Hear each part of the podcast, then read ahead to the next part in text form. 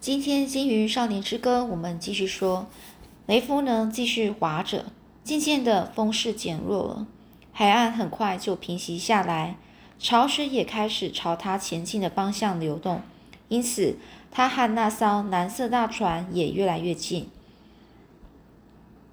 现在雷夫看得比较清楚了，他发现那艘船根本并没有在动。而且呢，这个船帆的形状也有点怪。雷夫放下手中的桨，任由船随着潮水的前进，心里真希望当初老卡尔有把他一直带在身边的那副小小的黄铜望远镜啊放进补给包里。此刻呢，那东西呢距离雷夫仍然是很远，但雷夫已看出它并不像一艘船，或者他所能想象出的任何东西。它正漂浮在水上。体积非常大，高高的顶端白得耀眼。靠得更近之后，雷夫看到它边上的蓝色、蓝白色的交接处有些小小的黑色人影，其中几个正滑进水里。这些影子看起来太小了，不可能是成人，个个那么矮，难道会是小孩吗？但海水这么冷，小孩怎么会跳进海里呢？不，不可能的。是啊。雷夫就心想，那绝对不可能是一群小孩。一直到雷夫又更近目标时，才发现那根本不是一艘船。此刻，他终于看清了它的真面目，那是一大块蓝色的冰啊！它大的像座山，蓝的就像天空，但有些部分尚未变蓝，仍是白色。冰山的边坡上到处都是海豹，其中有些正往这个海里滑。有些则从海底跳回冰上。雷夫曾听过冰山这种东西。从前那些大船上的水手，只要谈到冰山时，总是语带恐惧，因为他们担心船只在暗夜里撞撞到了冰山而毁坏沉没。老卡尔说，他曾在冰山上看过格陵兰熊。哦，这些熊，这格陵兰熊呢？如雪般的洁白，还说根据古代歌谣，如果船员在夜里值班时睡着了，冰山美人就会呼唤他们，引诱他们走向灭亡。这些关于冰山的传闻大多不是什么好事，但雷夫不曾听过冰山是蓝色的。但是呢，此刻他眼前就矗立着一座蓝色冰山，雷夫呢就把船划进冰山的边坡。几乎紧挨着它，发现它仍然闪耀着艳蓝色的光芒。后来，雷夫看到附近水面上飘着一小块从冰山上掉落的冰，于是就把它捡起来，发现它通它的通体是蓝色的，通体有整个体整个样子啊。雷夫闻了一下，又尝了一口，感受不到半点咸味。很显然啊，它并非由海水形成。反倒像新鲜的淡水，但这根本说不通啊！这座广阔的海湾里尽是咸咸的海水，但眼前这块蓝色冰却似乎是由淡水形成的，这完全没道理呀！雷夫绕着这座冰山往前滑，看到海湾东边还有一座往东延伸的大海湾，它的入口处也有几座蓝色冰山，只是体积较小。这一切让雷夫越发感到好奇，便朝着那里划去。抵达后，雷夫发现海湾里还有更多的冰山，有几座较小，有一座很大，一直往东延伸到一个转弯处。雷夫心想，这些冰山似乎正在召唤他，就像当初那只虎鲸的背鳍一样，要他进入那座海湾。他怎能不进去看看呢？于是呢？雷夫就进去了。这时呢，潮水正好往这个海湾里流，于是他放下桨，让独木舟顺着潮水前进。水流得很快，却很稳定。雷夫看到一些小冰块也跟他一起飘进来。海湾两岸不时出现了陡峭的悬崖以及这个茂密的森林。航行了许多后，哦，许久之后呢，潮水开始改变方向。往海湾外面流，尽管啊速度很慢，但是能阻挡着独木舟和那些小冰块继续往海湾内前进。雷夫既不想逆流滑行，又不想离开这座海湾，于是呢，他就将这个独木舟呢系在岸边的灌木上，等待潮水再度转向，时而顺流前进，时而停船等待潮水转向。这是雷夫往往北航行后所学到的事。至于雷夫已经走了多久，走了多远，他自己也不知道。雷夫发现海湾里的冰块有大有小，虽然都没有最初看到的那一座那么大，但数量更多也更密集。此外，这座海湾非常的宽阔，水量也异常丰丰沛，想必这是水流如此缓慢的原因。这雷夫呢，就沿途看见好几群虎鲸，但是距离不够近。无法辨识他们是不是先前那一群，但并未看到那些体型更大的鲸鱼。不过呢，雷夫倒是两度哦两次看见巨大的棕熊在岸边溪流抓鲑鱼。雷夫在这里待了一整天后，突然想到，这座海湾其实就是老卡尔口中的峡湾。这个夹夹角可能呢会一直延伸下去。夹角就是那个陆地延伸到海边的那种、那一种、那一种陆地啊，那种小小的陆地，与另一座海洋相连，永远是没有尽头。正当雷夫考虑是否要呃掉头寻原路回去时，却发现前方有个西向的急转弯挡住了他的视线。这时呢，雷夫隐约听到了打雷般的声音。然后就有个声音沿着峡湾两岸传过来，越来越响亮，而且听起来是如此沉重，使他不由自主停下来，心想那必定是好几只灰鲸同时跳水的声音。但雷夫还来不及多想，就有一波约莫他他个头这么高的海浪，从那急弯处、急转弯处奔涌而出，朝雷夫冲来，险些淹没他的独木舟。雷夫骂了一句。他从老卡尔那里学来了脏话之后，便赶紧抓住岸边的树枝。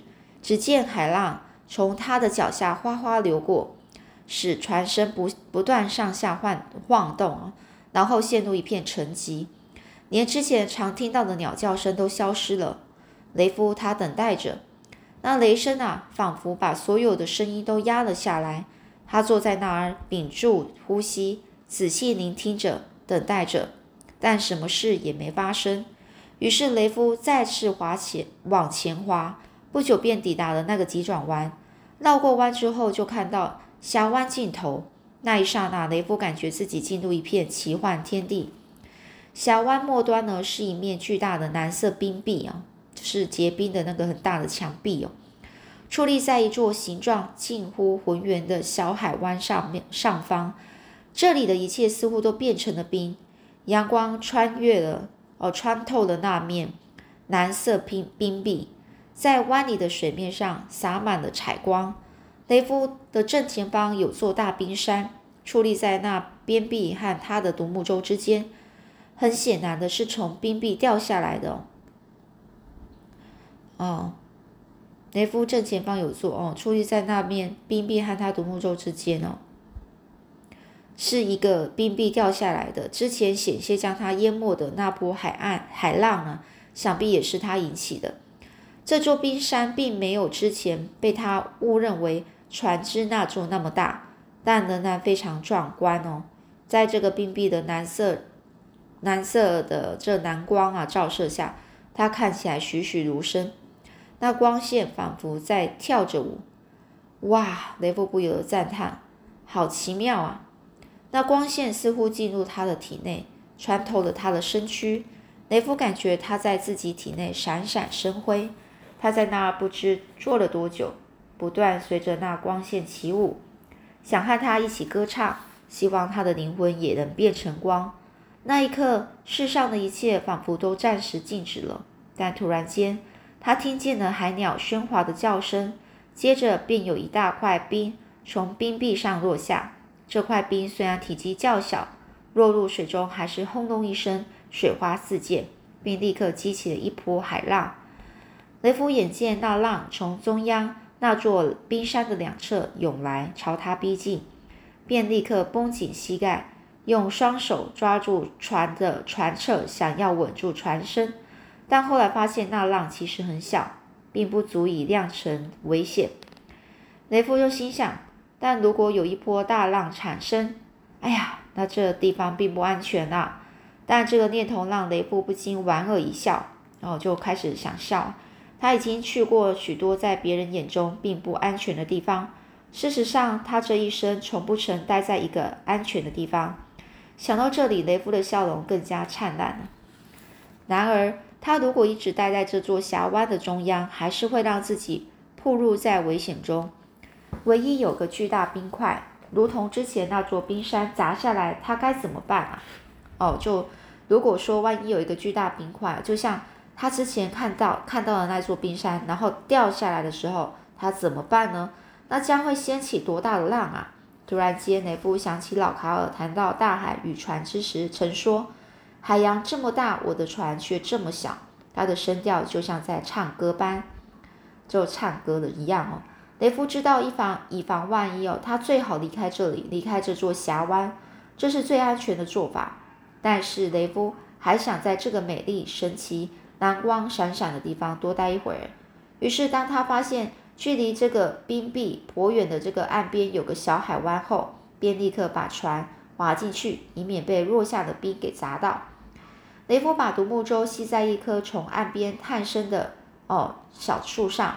也就是说，他把独木舟系在一个在岸边的一个小树上哦，于是呢就上了岸。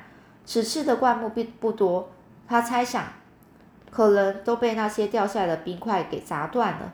不过雷夫发现了一丛黑莓，他非常惊讶，因为这种植物似乎无所不在。于是呢就把它们呢都采了精光，然后或者冷冷的鲑鱼肉一起吃下肚。吃饱后，雷夫便坐下来欣赏。那面冰壁以及眼前的壮丽风光，在他看来，这座小海湾就好像一座大剧场。空气中光线缭绕，鸟声啾啾，流水潺潺。但雷夫心想，这里风景虽然很美，却并非适合久居之地，因为这里只有岩石，没有人生活的木材，岸边也没有浅滩哦，连这个砾石和小石头都看不见。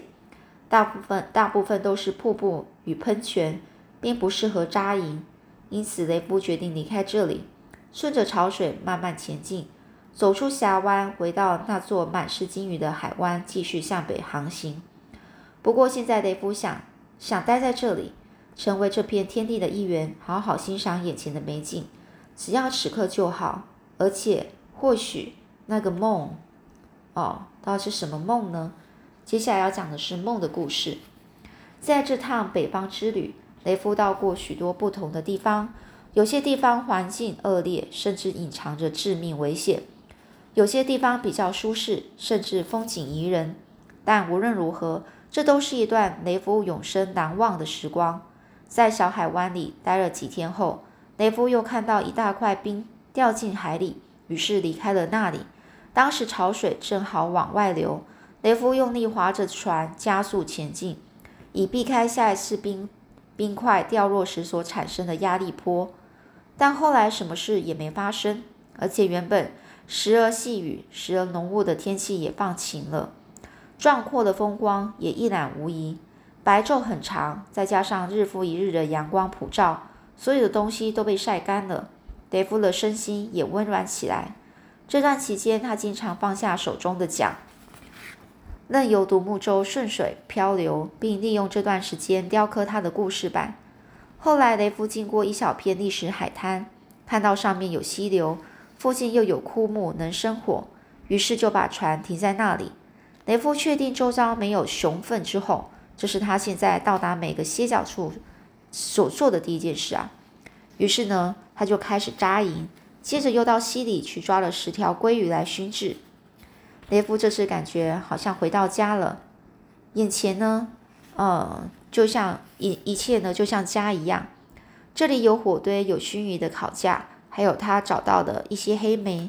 对他来说，这就是舒适的家。雷夫用鱼头和鱼骨煮了一锅热腾腾的鱼汤，并用些许的海水加以调味。吃饱后就躺下睡觉。虽然他睡得很沉，但还是不时醒过来。在火堆里添些木材，好让它继续冒烟，以防那群老是尾随他的渡鸦和大胆的海鸥来偷吃。不过他只要一躺下来，总是立刻陷入熟睡，而且呢，总是会做梦。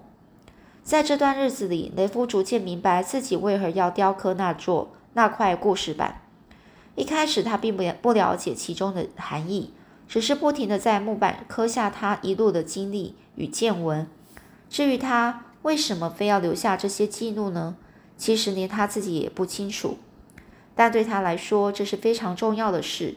于是雷夫只要一有时间，例如等待潮水转向，坐在火堆旁熏鱼，划着独木舟漂流时，就会在板子上磕个不停。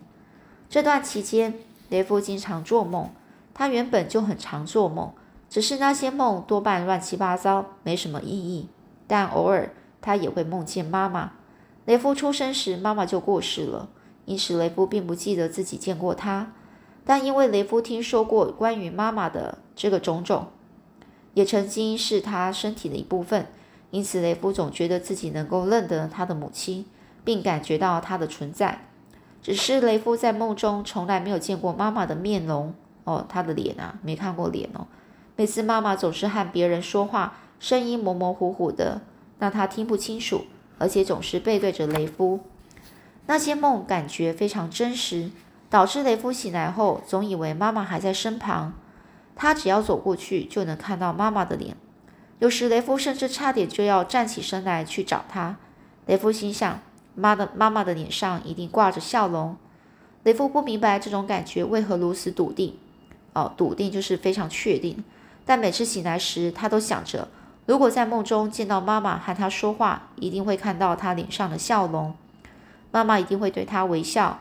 也因为他而微笑，那笑容必然亲切而温软，他的眼神也必定很慈祥。想必是因为这个缘故，雷夫才会动手制作那块故事板。到现在，但是现在呢，本子上所刻的已经不再是他的故事，而是他的梦想。因为雷夫心想，如果那些梦感觉如此真实，真实到能够让他感觉到妈妈的存在，那么他必定就是真的。这世上必然有个存在于梦中的国度。如果来自这个国度的梦能够进入他的现实生活，哪怕只是他醒来的片刻，他就是有理由相信他也能把现实生活带进梦中的那个国度。既然那里的东西能够过来，这里的东西应该也可以过去。雷夫就如此认为。但雷夫又担心自己是不是开始神志不清，出现幻觉，就像当初生病时那样，才会有这种想法。不过，他接着又想：当一个人神志不清、出现幻觉时，就像码头上那些喝了太多麦芽啤酒和蜂蜜酒的水手一样，自己是不会知道的。因此，如果他知道自己神志不清，就可以合理推断他那些想法并不是幻觉。虽然这样的逻辑有些奇怪，哦，就觉得这样这样想也很奇怪啊，哦。既然那些想法不是他的幻觉，就代表他有可能是对的。也就是说，这世上呢，确实有个属于梦的国度。果真如此的话，那么他或许呢，有办法可以进去。他知道他不可能真的到那里去，即使他刚睡醒时感觉梦中的事物非常真实，他也不可能真的进入梦中的那个国度。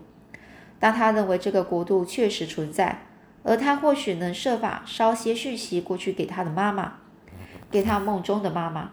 一路上，雷夫反复思索这个主意，最后终于想出了办法。他要尽量把最近发生的事都刻在那块故事板上，并且每晚睡觉时都看着故事板，这样故事板就会成为他入睡前所看到的最后一样东西。雷夫心想。如果能够把这块板子带进梦中，纵使他还是看不见妈妈的面容、温软的笑微笑以及和蔼的眼睛，但妈妈或许能看到故事板，并且对雷夫有所了解。如果经常这么做，或许某天妈妈就会在梦中转过头来，这样雷夫就能瞧见妈妈的脸。因此，这块故事板对雷夫来说变得越来越重要。他不断在上面刻着。修修改改，使故事板越来越完美。此外，雷夫还会用岸边的沙子将板子磨光，然后在上面涂抹鱼油，让木板看起来就像一张光亮的皮革。雷夫其实也有点怀疑这个方法是否管用，但是他总是得试一试啊。因此呢，他只要一有机会，就会在板子上刻着，并反复修正那些他觉得不够完美的线条与形状。雷夫就这样一边沿着岸边往北航行，一边利用漂流的时间刻着那块板子。因为太专心了，雷夫竟没注意到大海已经变得不一样，沿途海湾变得相对较小，鲸鱼们的栖息空间则越来越开阔。后来，海水便开始出现一波波的长浪。根据老卡尔的说法，这是由世界另一头的风暴所形成的巨浪。最后，雷夫发现前面就是一片汪洋，如此浩瀚广大的汪洋啊！而他的独木舟是如此渺小。然而，雷夫并不想停下。起初，他打算沿继续沿着海岸往北走，万一风浪变大，他就赶紧上岸。不过，他发现只要长长浪稍微变大一些，独木舟就会开始摇晃。于是，他开始考虑是否要掉头往南走，前往某个较安全、隐蔽的隐蔽的地方。就在这时候，雷夫发现那根船桨，那是一根很长的双头桨，以毫无竖流纹路直纹哦，没有以毫无就是完全没有竖流纹路。直纹云杉木制成的，这个桨柄上烙印着几个他不认识的符号，哦，O S P P E Y，上面写是余音的意思哦。雷夫把这根桨从水中取出，仔细端详，这桨显然是从某艘大船，可能是取取支哦，取支船哦，就支啊那个脂肪的时候，或是捕鲸船的小艇掉落的。而且有可能是被潮水、长浪或是风浪从世界或大海的彼端而另外一端所带来的。不过桨面上并没有海藻生长，看起来很干净，几乎像新的一样，而且颜色黄澄澄的，就像令人垂涎的纯净蜂蜜。此外呢，桨身也未从呃也没有遭到这个虫的蛀蚀哦。通常那些没处理过的木头在海里很快就会被虫子吃掉。因此，这根桨啊，显然是不久前，大概几周或几天前才掉进水里的。于是雷夫立刻眺望前方，心想地平线上说不定有艘船，船上必然有人。那是雷夫不想看到也不想面对的世界。或许有一天，他不得不回到那个世界去，但现在时机未到，我还没做好准备啊。于是呢，雷夫就把那根桨收进独木舟里。他心想，这玩意以后说不定能派上用场，并掉头啊，哦，调调转船头，趁着微风，顺着潮水往南走。雷夫要去一个没有其他船会来的地方，在一座大海湾里找到一座安全的小岛，在那里扎营常住，甚至过冬。他要用树皮在水呃这个火堆旁盖了一栋小屋，熏制鲑鱼，并且呢。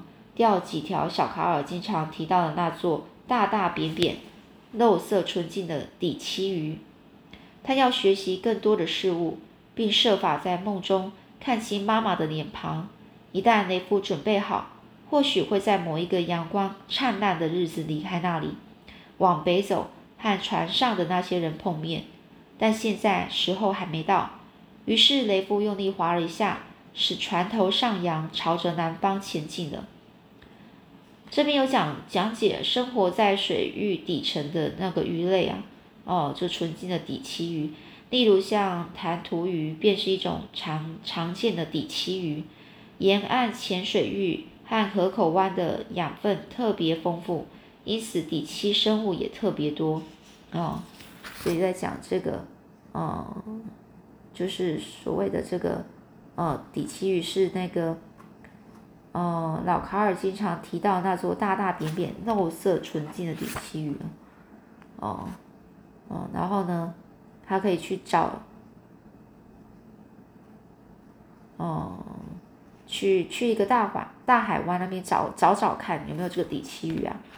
然后他要学习更多的事物，所以呢，这本书呢就这样结束了。作者的后记在讲说，这个故事已经在他心中酝酿很久了，可以说，呃，已经酝酿了一辈子啊。在作者很小的时候呢，神和他的奶奶在一辆用刚锯下的松松树原木做成的拖车住过一阵子。当时呢，奶奶在这个这个作者的奶奶在明尼苏达州北部的一个伙房工作，为造为造路工人呢备办伙食。每天他收工后，他们两个人就会裹着毛毯坐在这个奶奶的铺位上，数着天黑后那些成群出现的老鼠到底有几只。当时呢，这个作者就说，总是喝着半杯剩的水的蒸发乳，哦，也经常配上一小片就是撒了糖粉的苹果派。哦，奶奶呢则会喝一杯茶。哦，这里讲一些后面再讲。有关于作者的后记讲，呃，他跟奶奶相处的那一阵期间的事情呢。好，那我们下次再说这一段这一段小故事。